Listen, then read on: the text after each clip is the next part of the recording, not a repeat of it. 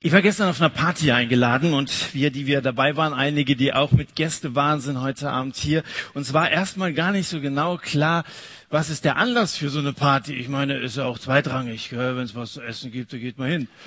Ähm, und dann hat uns der Gastgeber also aufgeklärt. Erstens hat er gesagt, wir haben die ganzen letzten Geburtstage, er und seine Frau, ähm, nicht richtig eingeladen. Und sie wollten sämtliche Geburtstage nachholen aus den letzten Jahren. Außerdem Studienabschluss gefeiert und den Arbeitsbeginn. Und außerdem, äh, wir werden Eltern. Also wenn das keine Anlässe waren. Es war ein schönes Fest, obwohl wir erstmal gar nicht so genau wussten, warum wir eingeladen sind. Aber man feiert einfach, weil man mit Leuten zusammen sein will. Das hat nämlich der Gastgeber gesagt. Eigentlich sind die Gründe, die ich gerade aufgezählt habe, Ausreden, um mit euch, unseren Freunden, zusammen sein zu können. Und so einen schönen Abend miteinander zu verbringen, echt gute Gemeinschaft, gute Gespräche, Leute zu sehen, die man lange nicht getroffen hat, das ist doch ein guter Grund, sich ja zu so einem Fest zusammenzufinden. Antisthenes, einer der Schüler von Sokrates, sagte, was ist ein Fest? Er gab die Antwort, ein Vorwand des Menschen für Gefräßigkeit. Naja, ist ein guter Grund. Gell? Also, wenn es also ein tolles Buffet gibt, das ist doch äh, zumindest mal eine schöne Zugabe. Und also das größte Volksfest der Deutschen scheint ihm also durchaus recht zu geben. Die 6,7 Millionen Besucher des Oktoberfestes, so lange ist es ja noch nicht her, das war ein Besucherrekord, 6,7. Die haben in diesem Jahr 118 Ochsen verspeist, 53 Kälber dazu und sie haben 7,5 Millionen Maß Bier gebechert. Also, ja, Vorwand des Menschen für Gefräßigkeit, so viel zu dem Thema. Jetzt steht uns ja auch ein Fest bevor, ein kirchliches Fest, Weihnachten. Das ist das größte, bedeutsamste, auch schönste Fest, das in den Kirchen das Christen feiern. Und der Anlass ist klar, Jesus ist geboren. Oder ist dieser Anlass doch nicht klar? Also wenn du draußen Leute fragst, ich glaube, dass du eine ganze Reihe antreffen würdest, die nicht so genau wissen, was eigentlich der Ursprung von Weihnachten ist. Aber wir feiern mit und ich hoffe nicht, dass Gefräßigkeit für viele der Grund ist, warum man sich auf Weihnachten freut. Jedenfalls nicht alleine. Der Text von heute Abend spricht von einem Fest, das wirklich einzigartig ist. Ein Fest, das sich gar nicht jedes Jahr wiederholt. Ein Fest, das gar nicht unbedingt den Anlass alleine hat, weil irgendein Schulabschluss gefeiert wird oder so. Ein Fest, das wirklich unerreichbar ist, so wie niemand von uns es je erlebt hat. Dagegen sind alle unsere Events regelrecht langweilig. Lesen wir mal den Text aus Lukas Evangelium Kapitel 14. Wenn ihr keine Bibel dabei habt, könnt ihr vorne mitlesen. Ansonsten immer gut eine Bibel zu haben und mal so ein bisschen hin und her blättern zu können. Sich auch nochmal an das zu erinnern, was Matthias letzte Woche über dieses Kapitel schon gesagt hat. Hier steht also in Lukas 14, einer von den Gästen sagte zu Jesus, glückselig alle, die mit zu Tisch sitzen werden in Gottes Reich. Doch Jesus antwortete ihm mit einem Gleichnis. Er sagte, ein Mann hatte viele Leute zu einem großen Fest eingeladen. Als die Stunde für das Mahl da war, schickte er seinen Diener, um die Gäste zu bitten, kommt, alles ist hergerichtet. Aber einer nach dem anderen begann sich zu entschuldigen. Der erste erklärte, ich habe ein Stück Land gekauft, das muss ich mir jetzt unbedingt ansehen. Bitte entschuldige mich. Ein anderer sagte, ich habe fünf Ochsengespanne gekauft und ich will gerade sehen, ob sie etwas taugen. Bitte entschuldige mich.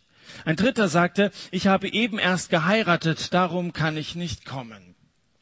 Der Diener kam zurück und berichtete alles seinem Herrn. Da wurde der Herr zornig und er befahl, lauf schnell auf die Straßen und Gassen der Stadt und hol die Armen und die Krüppel und die Blinden und die Gelähmten her. Der Diener kam zurück und meldete, Herr, ich habe deinen Befehl ausgeführt, aber es ist immer noch Platz da. Der Herr sagte zu ihm, dann lauf auf die Landstraßen und an die Zäune draußen vor der Stadt, wo die Landstreicher sich treffen, und dränge die Leute hereinzukommen, damit mein Haus voll wird. Jesus schloss, das sollt ihr wissen. Von den zuerst geladenen Gästen kommt mir niemand an meinen Tisch. Oft umgab sich Jesus mit Zollschnüfflern und anderem Gesindel. Er wagte sich sogar in die Nähe von Aussätzigen, wo alle anderen auf Distanz gegangen sind. Jetzt hier ist er bei Pharisäers zu Besuch. Er ist sich wirklich für nichts zu schade. Aber irgendwie so recht wohl zu fühlen scheint er sich nicht in dieser Gesellschaft angesichts der Tatsache, dass er in die Angesichter von lauter vornehmen Leuten blickt. Was er vermisst, sind Arme, sind Krüppel, sind Lahme und Blinde. Und deswegen stellt er hier in Vers 13, das ist also im Abschnitt vor diesem Gleichnis, stellt er den Antrag, das nächste Mal doch bitte auch die einzuladen. Was ist denn mit den Armen? Was ist mit den Gelähmten, die, die eben am Rande der Gesellschaft stehen, sind dies nicht wert? Warum sind die nicht hier? fragt Jesus. Warum sind die nicht hier unter uns heute Abend? Also einige Stühle zwischendrin sind noch frei oder Einige haben sich heute Abend zurückgezogen, haben gesagt, wir nehmen keine Plätze weg, sondern wir wollen während des Sat im Nebenraum beten. Bringt doch ruhig noch Leute mit, solche, die am Rande der Gesellschaft stehen, bevor ihr mit Schlagstöcken und Keulen und so hingeht. Mike, bist noch da?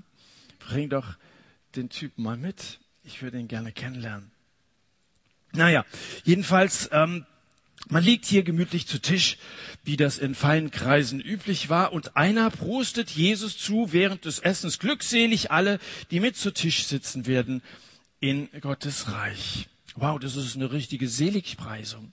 Seligpreisungen, wie man sie von Jesus kennt, hätte von Jesus stammen können. In der Bergpredigt, da listet Jesus so eine Reihe von Aussagen, die sich alle auf das Reich Gottes beziehen, auf. Seine Seligpreisungen klingen allerdings noch ein bisschen anders. Da sagt er in Lukas Kapitel 6, glückselig ihr Armen, denn euer ist das Reich Gottes. Er sagt, glückselig die jetzt hungern, sie werden gesättigt werden. Und er sagt, glückselig die ihr jetzt weint, ihr werdet lachen. Und alles das bezieht sich auf Gottes Reich. Das ist ja ein Ausdruck, den wir häufig gebrauchen. Wir reden vom Reich Gottes. Es wird darum gebetet, dass das Reich Gottes wächst und so weiter. Was heißt es eigentlich Reich Gottes? Was ist mit dem Reich Gottes gemeint? Das ist eine gute Frage. Die Juden damals glaubten an ein kommendes Königreich, in dem ein gewisser Messias sie von allen Unterdrückern befreien sollte Sie hofften, dass dieser sie zur glücklichsten Nation auf Erden machen würde. Darauf warteten die, das hatten die alten Propheten angekündigt, dieser Erlöser wird kommen und es wird alles gut werden. Das verstanden die Leute damals unter Reich Gottes. Das Reich Gottes kommt. Sie erwarteten dieses Gottesreich, nicht das römische Reich. Das Reich Gottes, das ist qualitativ ganz was anderes. Aber hier gibt es Aufklärungsbedarf und deswegen erzählt Jesus dieses Gleichnis. Ich will euch erklären, sagt Jesus sozusagen, was es mit dem Reich Gottes auf sich hat. Und dann erzählt er von einem Menschen, der ein großes Gastmahl ausgerichtet hat. Also ein wirklich großes Fest mit vielen Gästen. Nicht so eine kleine Familienfeier oder so. Das ist ein Bankett, von dem hier die Rede ist, das den Wiener Opernball in den Schatten stellt und aussieht, es aussehen lässt wie eine Grillparty. Und im Mittelpunkt dieses Festes, von dem Jesus redet, im Mittelpunkt steht der Gastgeber. In Matthäus der König. Ist ja aufgefallen, wie oft das Wort König in unseren Liedern vorgekommen ist? Wir nennen Gott unseren König. Wir nennen Jesus den König ähm, der in diese Welt gekommen ist, macht hoch die Tür, die Tor macht weit. Es kommt der Herr der Herrlichkeit. Viele Weihnachtslieder beziehen sich auf diesen kommenden König, den Sohn Davids, der gekommen ist, um uns zu erlösen. So, und im Mittelpunkt eines Festes steht natürlich der Gastgeber, so wie gestern der Gastgeber gesagt hat, also herzlich willkommen, schön, dass ihr da seid, das und das ist der Anlass und eigentlich wollen wir gern mit euch zusammen sein. Hier, es ist der König, im Mittelpunkt steht Gott. Und das bedeutet Reich Gottes. Weißt du, im Blick auf das Reich Gottes ist es nicht entscheidend, wann das ist. Man fragt sich, Reich Gottes, wann wird es kommen? Ist das später im Himmel irgendwann? Wichtig ist auch nicht, wo das ist. Ja, ist es irgendwo im Jenseits oder gibt es das schon hier auf der Erde? Nicht wichtig wann, nicht wichtig wo. Wichtig ist Gott. Wichtig sind nicht wir und unsere Lieder. Wichtig sind nicht unsere Predigten. Wichtig sind auch nicht unsere guten Werke, dass wir uns als Christen so einigermaßen gut benehmen und, äh, wie wir sagen, gutes Zeugnis sind oder so. Alles das ist zweitrangig. Wichtig ist Gott. Das ist Reich Gottes. Er, Gott selber, will uns ein Lebensfest bereiten. Nicht so ein Weihnachtsfest alleine. Also Weihnachten ist okay, Aber Reich Gottes heißt, dass er mit uns zusammen sein will, dass er was mit uns zu tun hat und nicht nur irgendwie so ein bisschen distanziert, sondern dass er der Herr in unserem Leben ist, dass er regiert. Ein Reich wird von jemandem regiert und zwar von einem König. Und wenn Gott König ist in deinem Leben, dann hat Reich Gottes in dir begonnen. Dann regiert er dein Leben und dann prägt er dein Leben und dann tut er durch dich sein Werk in dieser Welt. Das ist Reich Gottes. Er will, dass wir seine freien Gäste sind, dass wir Gemeinschaft, dass wir Frieden mit ihm haben. Das ist Reich Gottes. Freue dich, Welt, dein König kommt. Jesus, der zu Weihnachten auf die Erde kam, er hat dieses Fest eröffnet. Wenn Jesus nicht gekommen wäre, würden wir immer noch Vaterseelen alleine auf unserem blauen Planeten sitzen. Regiert würden wir von unseren Ängsten. Regiert würden wir von unseren Verletzungen, von unserer Schuld. Fühlst du dich wohl mit deiner Schuld, mit deiner Vergangenheit, mit deinem Leben ohne Gott? Es regiert uns, es macht uns fertig. Das lässt solche Mädels, wie die Sandra von erzählt hat, so verzweifelt werden, sich selber nicht lieben zu können, weil man irgendwie die Quelle der Liebe, diese grundsätzliche Anerkennung, die Gott uns zuspricht in Jesus, nie erlebt, nie kennengelernt hat, weil es vielleicht auch niemand jemandem erzählt hat. Unsere Sehnsucht nach dem Himmel ohne Jesus würde ewig ungestillt bleiben. Aber seit Weihnachten ist der Himmel aufgerissen und hat die Erde mit dem göttlichen Licht durchflutet. Jesus, das Licht der Welt, ist gekommen. Ist dir mal aufgefallen, dass es an Weihnachten, obwohl es ja eigentlich Nacht war, Tag hell geworden ist? Das heißt, die Hirten fürchteten sich mit großer Furcht, weil ein großes Licht sie umleuchtete. Es war Nacht und es wurde hell. Und als Jesus 30 Jahre später am Kreuz starb, es war eigentlich Tag, aber es wurde auf einmal stockdunkel. Auf Golgatha, diesem Hügel, wo Jesus starb. Als er geboren wurde, es war Nacht und es wurde hell.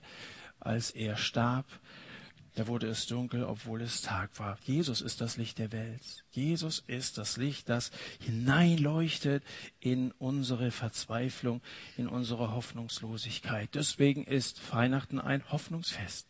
Nicht Winterfest. Also damit man so die dunkle Jahreszeit mal so ein bisschen, bisschen, ha, bisschen angenehmer macht, ein paar Lichter überall in der Stadt und so. Für viele ist das wahrscheinlich so ein Mittel gegen Depression, aber das ist doch nicht. Wir sind von Weihnachten Winterfest. Auch für dein Auto ist Winterfest, aber gut. Weihnachten ist ein Befreiungsfest. Das ist ein Fest für Menschen in Not. Ich vermute ja, dass wir Frommen, bist du ein bisschen fromm wahrscheinlich, ja. Dass wir alle so ein bisschen mit Weihnachtsfeiern, mit Predigten, mit, mit Spruchkarten und so weiter verwöhnt sind. Deswegen bringt uns so eine Einladung gar nicht so richtig aus dem Häuschen. Dass man auf einmal begeistert, was? Gott lädt mich ein? Wisst ihr, warum ich so gerne evangelisiere? Warum ich mich sowohl gerne auf der Straße rumtreibe, wie David das auch tut, warum ich gerne rausgehe, um mit Menschen zu reden, die von Tuten und Blasen vielleicht eine Ahnung haben, aber von Jesus nicht. Ich evangelisiere gerne, weil mir der Hunger der Gottlosen lieber ist als so eine christliche Sattheit. Uns bringt vielfach die Botschaft von Jesus gar nicht mehr unbedingt in Wallung, oder? Also man, man geht zum Gottesdienst, man geht regelmäßig hierher und alle möglichen Events und dann singt man auch Lieder mit, aber dass wir so richtig mal ergriffen sind, so wie neulich bei so einer Jugendorganisation, da saß ein Mädel und die fragte mich, was ist denn heute Abend für ein Thema? Und dann habe ich gesagt, oh, weißt du was, ich werde erzählen von Jesus, der einem Blinden das Augenlicht wiedergegeben hat. Wow, hat sie gesagt. Und dann setzte sich ihre Freundin neben sie und dann hat sie gesagt, hey, hast du gewusst, dass Jesus einem Blinden wieder sehend gemacht hat? Ja, cool. Und die waren, das haben die noch nicht so gewusst, gell? Und dann habe ich ihnen das gepredigt und die saßen da mit weit offenen Augen. Die haben das regelrecht aufgesaugt. Das ist so dieser Hunger der Gottlosen, von denen ich gesprochen habe. Ich hoffe nicht, dass wir geistlich fettleibig werden, wenn wir immer nur hierher kommen, uns immer nur die Botschaft anhören, immer nur konsumieren, aber das dann nicht auch leben und, und, und wirklich mit, mit ganzem Herzen unsere Begeisterung und Freude Gott gegenüber, ob in Liedern oder in unseren Gebeten, auch durch das Mitteilen dieser Botschaft hm, zum Ausdruck bringen, will ich keinem unterstellen. Ich weiß, dass viele von euch mit Überzeugung mit Jesus leben und darüber freue ich mich sehr. Aber diejenigen, die schon registrieren, in meinem Leben läuft nicht alles so, wie ich es mir wünsche. Da passt dir manches in der Familie nicht, vielleicht auch in deiner Kirche, in deiner Gemeinde, in deinem eigenen Leben. Dann meinst du, wir bräuchten irgendwie Veränderungen. Nein, wir brauchen keine Veränderungen. Was wir brauchen, ist Veränderung. Veränderung. Gott in den Mittelpunkt zu stellen. Das ist Reich Gottes.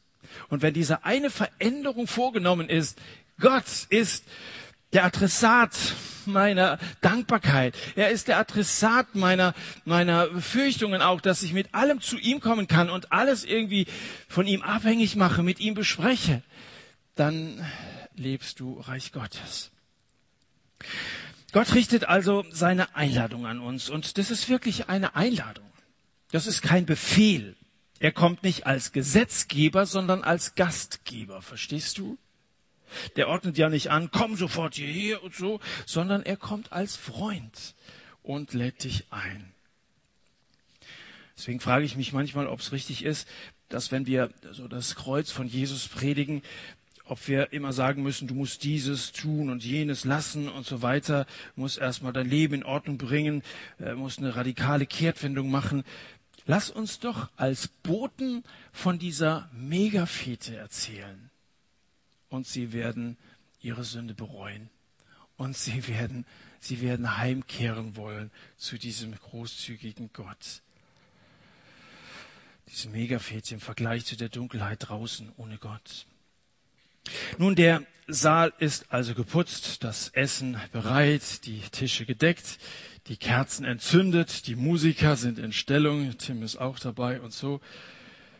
Der Gastgeber schickt seinen Johann raus, kommt, alles ist bereit. Und dann kommt das Unfassbare. Die Eingeladenen lehnen ab. Verstehst du das? Ich meine, es geht hier um die Einladung zu einem Fest, wenn du einen Arzttermin vermeiden willst. Das kann man ja verstehen. Oder wenn du von der Polizei vorgeladen wirst, gell, da hat man Fluchtgedanken. Das ist ja alles verständlich. Es geht hier auch nicht um eine trockene Vortragsveranstaltung, sondern um ein Fest, laut Matthäus, um eine Hochzeit. Da geht man doch hin, allein schon wegen der Fresserei, oder nicht? Da geht man da hin. Ich verstehe das nicht. Warum, warum, warum kommen die nicht mit? Also aus der Sicht der Gäste ist das irgendwie kaum zu verstehen und aus Sicht des Gastgebers ist das eine maßlose Enttäuschung. Hast du mal eine Party ausgerichtet und hast dir vorher Gedanken gemacht, Mensch, was gibt's zu essen und reicht es und die Plätze und so weiter, hast irgendeinen Saal angemietet, Grillhütte, keine Ahnung, da, hat, da muss man schon ein bisschen planen und organisieren wer bringt was mit und so weiter. Und dann, alles ist fertig, keiner kommt. Das ist eine Enttäuschung. Man freut sich ja als Gastgeber selber am meisten auf so ein Fest. Das ist ja so, als wenn man einen Handschlag ausgeschlagen bekommt. Hast du mal erlebt, du reichst jemandem die Hand. Er hat das schon gesehen, aber er ignoriert dich. Wildlich, ganz bewusst, er guckt an dir vorbei. Das ist verletzend. So was gab es mal 2008 bei der Champions League. Es waren Eklat, vielleicht könnt ihr euch erinnern, Kevin Kurani hat bei seiner Auswechslung in Porto seinen damals Trainer Mirko Slonka den Handschlag verweigert. Ging durch die Presse, überall äh, großes Empören. Ich mag den Kurani, aber das war tatsächlich respektlos. Das war beleidigend. Später hat er gesagt, er hätte gar nicht gesehen. Aha. Aber wie steht man da, wenn man einem die Hand hinhält und der andere, er ignoriert das einfach. Das tut weh. Und weißt du, Gott streckt Menschen seine Hand entgegen, weil er sie liebt, weil er größtes Interesse an Menschen hat, weil er etwas aus unserem Leben machen möchte, weil er uns ein, ein wirklich gutes, helles, von diesem Licht, das von Jesus ausgeht, durchflutetes Leben gönnt. Er streckt dir hier heute seine Hand entgegen und er meint es gut mit dir. Er wechselt niemanden aus, er gibt niemanden auf. Er gibt am laufenden Band neue Chancen und er wird doch täglich mit Verachtung gestraft. Ihr habt nicht gewollt. Darüber hat Matthias letzte Woche gesprochen. Jesus, der vor Jerusalem steht, wie ein Henne wollte ich euch, meine Brut, unter meinen Flügeln sammeln, aber ihr habt nicht gewollt. Und was hat Jesus? Er weinte. Er weinte über Jerusalem. Da kommt seine Enttäuschung ähm, körperlich zum Ausdruck. Und was für Ausreden die haben, ich habe ein Stück Land gekauft, das muss ich mir jetzt unbedingt ansehen, bitte entschuldige mich. Insgeheim sagt er, geh mir vom Acker. Der andere sagt, ich habe fünf Joch Ochsen gekauft und ich gehe hin zu erproben. Insgeheim sagt er, du Rindvieh.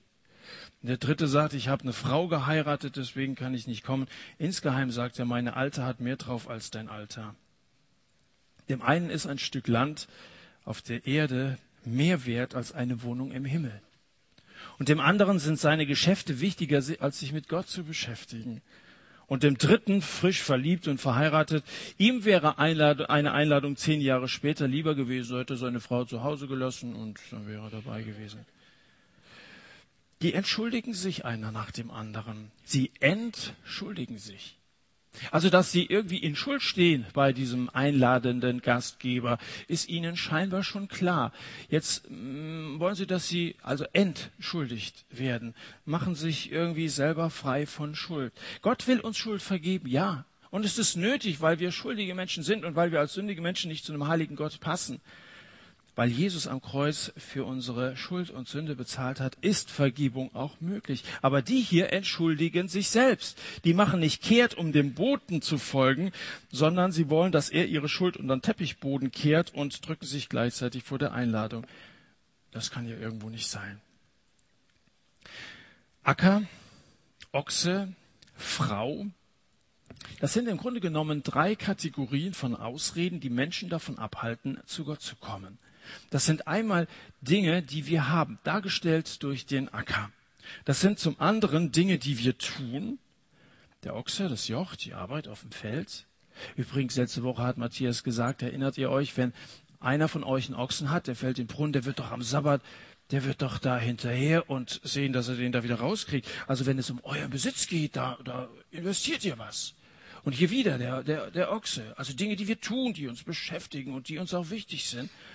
Und das dritte, Dinge, die wir lieben, die Frau. Dinge, die wir haben, Dinge, die wir tun, Dinge, die wir lieben.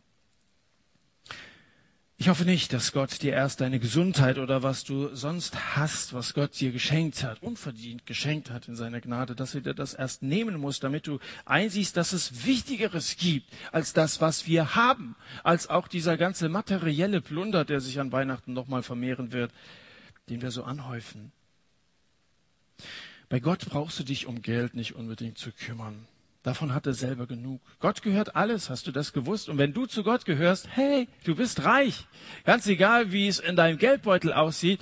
Aber meine Erfahrung ist, wenn es dir um Gott und sein Reich geht, das steht auch so in Matthäus 6, ja, trachte zuerst nach seinem Reich. Wenn du dich einsetzt für seine Sache, alles andere wird dir hinzugefügt werden. Du brauchst dich bei Gott um Geld nicht zu kümmern. Das ist meine Erfahrung. Das Geld findet sich, wenn man eine Idee hat und darum betet. Es ist nicht Wahnsinn, dass der äh, dieses Barometer, was wir hier gezeigt haben, schon schon über die Hälfte gefüllt ist. Also ich sehe den Becher jetzt mal halb voll. Äh, die andere Sache ist ja, dass er auch noch halb leer ist. Also es geht weiter und ich hoffe, ihr seid auch weiter dabei. Und aber das ist doch großartig, dass Gott sorgt. Dinge, die wir haben, wir halten sie so gerne und oft so krampfhaft fest. Dinge, die wir tun, Schade, dass wir manchmal so unglaublich beschäftigt sind. Klar, arbeiten. Also, wenn du einen Job hast und du musst dich da engagieren, ist ja nichts gegen zu sagen. Ich würde dir allerdings raten, tu deine Arbeit unbedingt mit Jesus zusammen. Hast mal das Buch von Hans-Peter Reuer gelesen, nach dem Amen bete weiter. Bleib nach deiner Zeit, die du mit Gott verbringst, an ihm und tu alles, was du an Arbeit, an Erledigungen zu machen hast, mit Jesus zusammen und nicht irgendwie getrennt, dass du zu beschäftigt bist. Aber wir sind ja neben der Arbeit durch Sport, Hobbys und so weiter so eingespannt. Es ist nicht die Faulheit der Leute hier in dem Gleichnis, die sie die Einladung ablehnen lassen, sondern ihre Arbeitswut. Wenn du dich in deine Arbeit verlierst und deine ganze Zeit im Sport und Hobbyraum zubringst, dann erteilst du Gott eine Absage. Und es sind drittens Dinge, die wir lieben. Wenn dein Herz voll ist mit Liebe für deinen Freund, für deine Freundin, für deine Familie und du diese Liebe über die Liebe zu Gott stellst, das heißt, wenn du wegen anderen für ihn keine Zeit mehr hast, dann liegst du bei aller Liebe falsch. Zeige mir, wie du deine Prioritäten setzt und ich sage dir, wie es mit deiner Liebe zu Gott steht. Ich meine, das, was hier aufgelistet ist, das sind ja alles keine bösen Sachen. Das sind nicht solche Mikes, solche Schlägertypen. Ja? Das sind alles keine bösen Sachen. Es gibt, es gibt es Schlimmeres als zu heiraten. Ja? Das sind da keine bösen Sachen, die hier jetzt aufgeführt werden. Der Weg zur Hölle ist meistens gar nicht unbedingt gepflastert mit Verbrechen, sondern oftmals mit vielen, vielen Harmlosigkeiten. Die braven Bürger haben vor lauter Harmlosigkeiten und Anständigkeiten keine Zeit mehr für was anderes. Es ist gar nicht so leicht für Gott, gegen Anstand anzukommen. Klammer auf, selbst im Dienst für Gott kannst du so weit kommen, dass deine persönliche Beziehung zum Herrn vor lauter Aktivität kalt und lieblos wird. Du bist auch ein Vollzeitler, David, vielleicht kannst du das bestätigen. Da kannst du so mit dem Werk des Herrn beschäftigt sein, dass du für den Herrn des Werkes keine Zeit mehr hast. Das will ich also mal ganz selbstkritisch auch von mir sagen. Deine Arbeit kann Gott aus deinem Leben drängen. Die Apostel übrigens, das waren ja die guten Freunde von Jesus, die von ihm auch gesendet worden sind. Sie haben Acker und Vieh und Frau hinter sich gelassen, um Jesus nachzufolgen. Und von einem heißt es, Josef aber, der von den Aposteln Barnabas genannt wurde, der einen Acker besaß, verkaufte ihn, brachte das Geld und legte es zu Füßen der Apostel nieder. Apostelgeschichte Kapitel 4. Um den Acker sollten sich andere kümmern. Und das ist ja spannend, wenn du das mal weiter verfolgst in Apostelgeschichte Kapitel 11. Da hatten sich in Antiochien eine riesige Zahl von Leuten bekehrt. Und die Gemeinde Jerusalem, also nebenan sozusagen, die hörten davon. Wen schicken sie hin, um die zu ermutigen, so ein bisschen Nacharbeit zu machen? Barnabas. Warum? Er hatte Zeit, er hatte keinen Acker mehr. Und dann im selben Kapitel wird berichtet, eine flächendeckende Lebensmittelknappheit. Kurzerhand legen die Jünger in Judäa Spenden zusammen senden sie zu den Bedürftigen. Durch wen? Durch Barnabas und Saulus. Der Barnabas hatte Zeit, er hatte keinen Acker mehr. In der Gemeinde von Antiochien etabliert sich ein Lehrer, sein Name Barnabas. Der hatte Zeit zum Studieren, so steht es in Kapitel 13. Er hatte keinen Acker mehr. Und der Heilige Geist bestimmt kurz darauf Barnabas und Paulus als die ersten Missionsreisenden. Barnabas hatte keinen Acker mehr, der war dabei. Verstehst? Lasst eure toten Äcker hinter euch. Denk an das Reich Gottes. Gott hat vielleicht etwas ganz anderes mit dir vor, als dass du jetzt nur irgendwie so, weißt du, großes äh, Grundstück und dann träumst du davon, was du da alles bauen kannst und so. Halte nicht fest an einem Lebensstil, von dem du eigentlich weißt, dass er falsch ist. Aber jetzt zu euch die ihr die Einladung zu dem Fest Gottes vielleicht schon lange unter so einem großen Stapel von Papierkram auf eurem Schreibtisch liegen habt. Gibt's ja so, ja, du kriegst frühzeitig eine Einladung zu einer Hochzeit oder so und man hat so viel Papier zu Hause, ja, und dann verschwindet manchmal so eine Einladung unter so einem Stapel. Und ich könnte mir vorstellen, es sind etliche hier, die sind schon lange von Gott eingeladen worden. Vielleicht bist du schon als Kind von Gott eingeladen worden, aber es ist irgendwie in den Hintergrund getreten. Da sind so viele andere Flyer, da sind so viele andere Events, so viele andere Ablenkungen und irgendwie ist es überlagert. Gott lädt dich ein, irgendwie, ach ja, da war doch was, aber es ist irgendwie ein bisschen tiefer im Stapel drin. Oder E-Mail irgendwo ganz unten, ja, es ist nicht mehr so im Sichtfeld direkt. Das Problem der Leute hier ist, dass sie zu beschäftigt sind. Gottesleugner sind das nicht.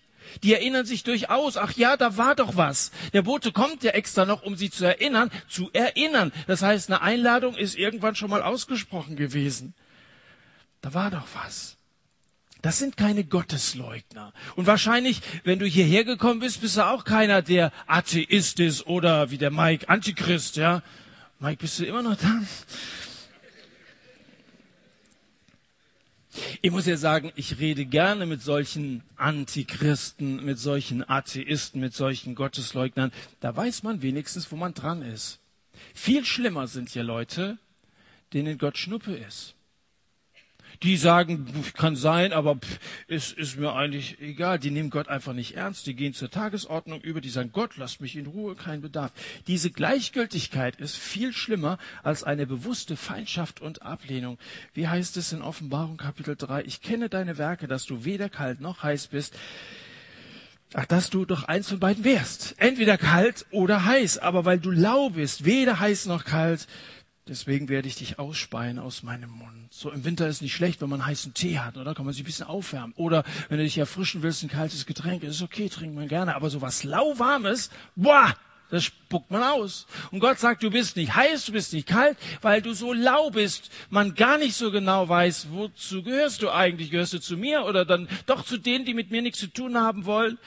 Wo gehörst du eigentlich hin? Weder Fisch noch Fleisch, weder kalt noch heiß. Ich spuck dich aus. Gäste, die angeblich kein Interesse haben, die angeblich keine Zeit haben, vielleicht später, aber im Moment nicht, sagen sie, wenn du sagst, dass es dir an Zeit und an Interesse fehlt, ich sage dir ganz ehrlich, dann glaube ich dir das nicht. Die Wahrheit ist wahrscheinlich, dass du nicht willst. So steht es in Matthäus 22, wo auch dieses Gleichnis wiedergegeben wird. Sie aber wollten nicht kommen. Das ist ehrlich. Die Wahrheit ist wahrscheinlich, dass du nicht willst. Ob du zu Gott kommst, das ist eine Frage deines Willens.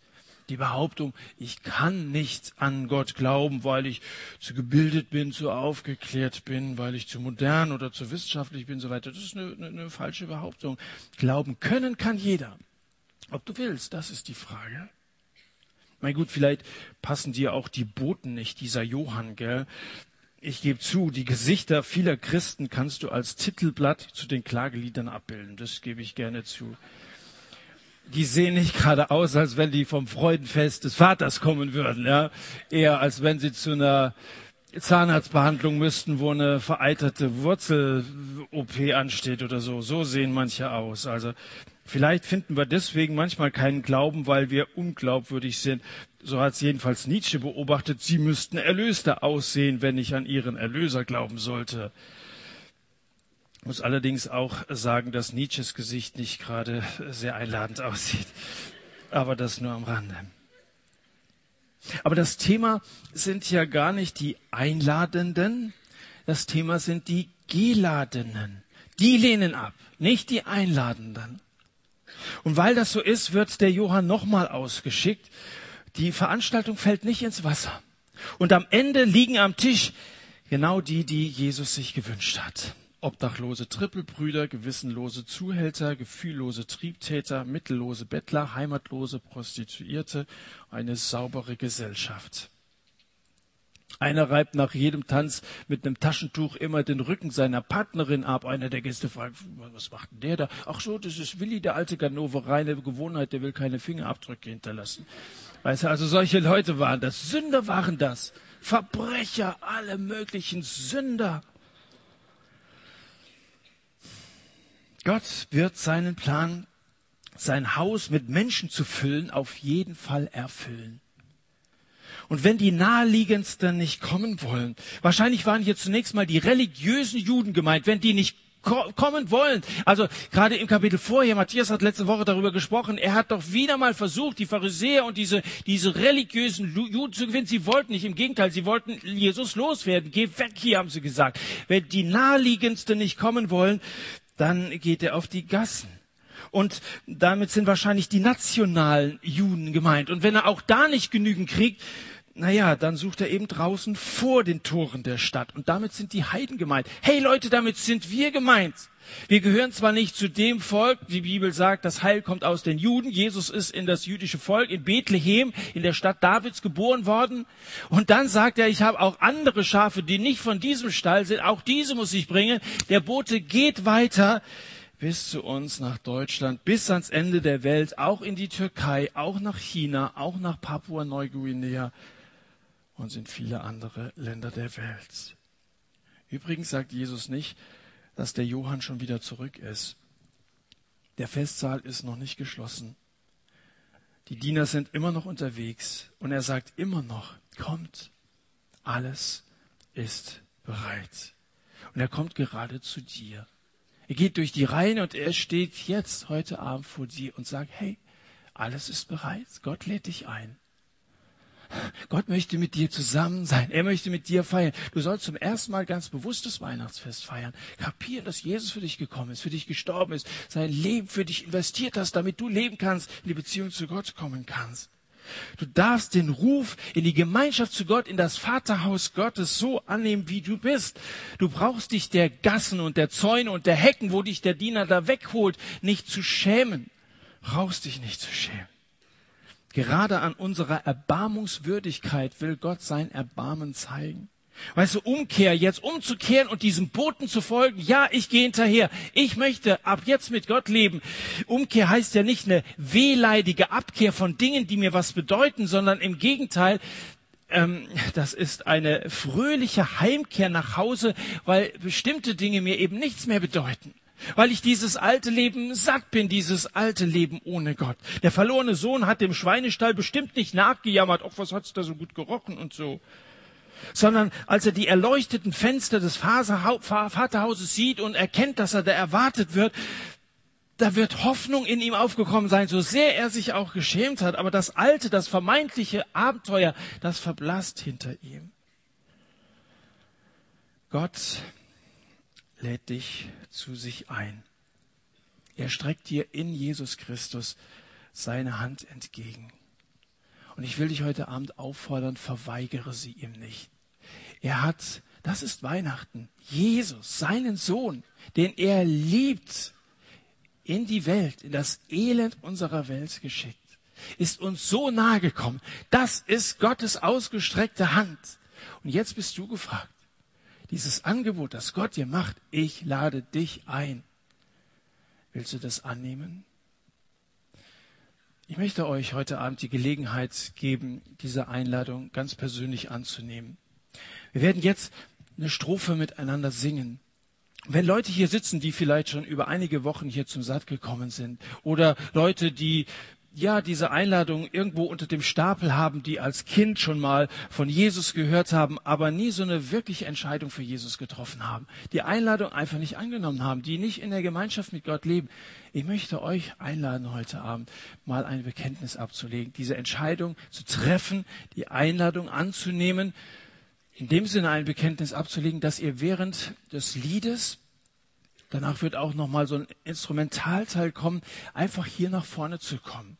Er erlebt das ja so Woche für Woche, dass Leute, die bereits Christen sind, den Mut haben, hier vorne hinzugehen, um auch etwas von dem zu erzählen, was sie mit Jesus erleben.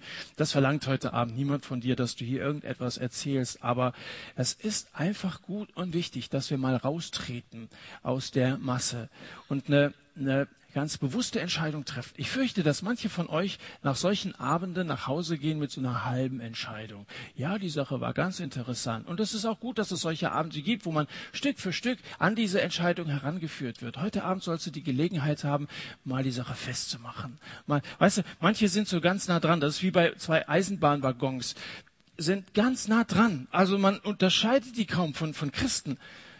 Aber es kann sein, dann ist jetzt mal so zwei Wochen Weihnachtspause, da, da treffen wir uns hier nicht mehr und du wirst durch andere Dinge abgelenkt, dann, dann denkst du gar nicht mehr so. Und, und vielleicht in zwei Monaten denkst du überhaupt nicht mehr dran. Man muss die Sache einmal festmachen. Und dann gehörst du dazu. Und dann wirst du sehen, dein Leben verändert sich. Dann beginnt Reich Gottes in dir.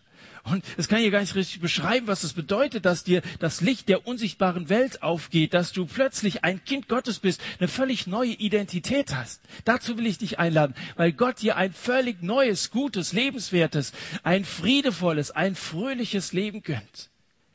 Das kannst du mit, mit Sünde und mit, mit allen möglichen Sachen, wo wir versuchen, uns so ein bisschen, bisschen Spaß zu, zu, zuzulegen, kannst du das nicht füllen. Diese Sehnsucht in dir nach Leben, nach echtem Leben in der Gemeinschaft mit unserem Schöpfer. Wir singen jetzt eine Strophe. Und wenn du schon während dieser Strophe nach vorne kommen willst, kommt einfach hier vorne hin oder hier auf die Stufen. Wir treffen uns hier. Und ich werde gleich noch ein paar Sätze sagen. Habt den Mut zu kommen und die Sache mit Jesus heute Abend festzumachen. Er ruft dich, er streckt dir seine Hand entgegen.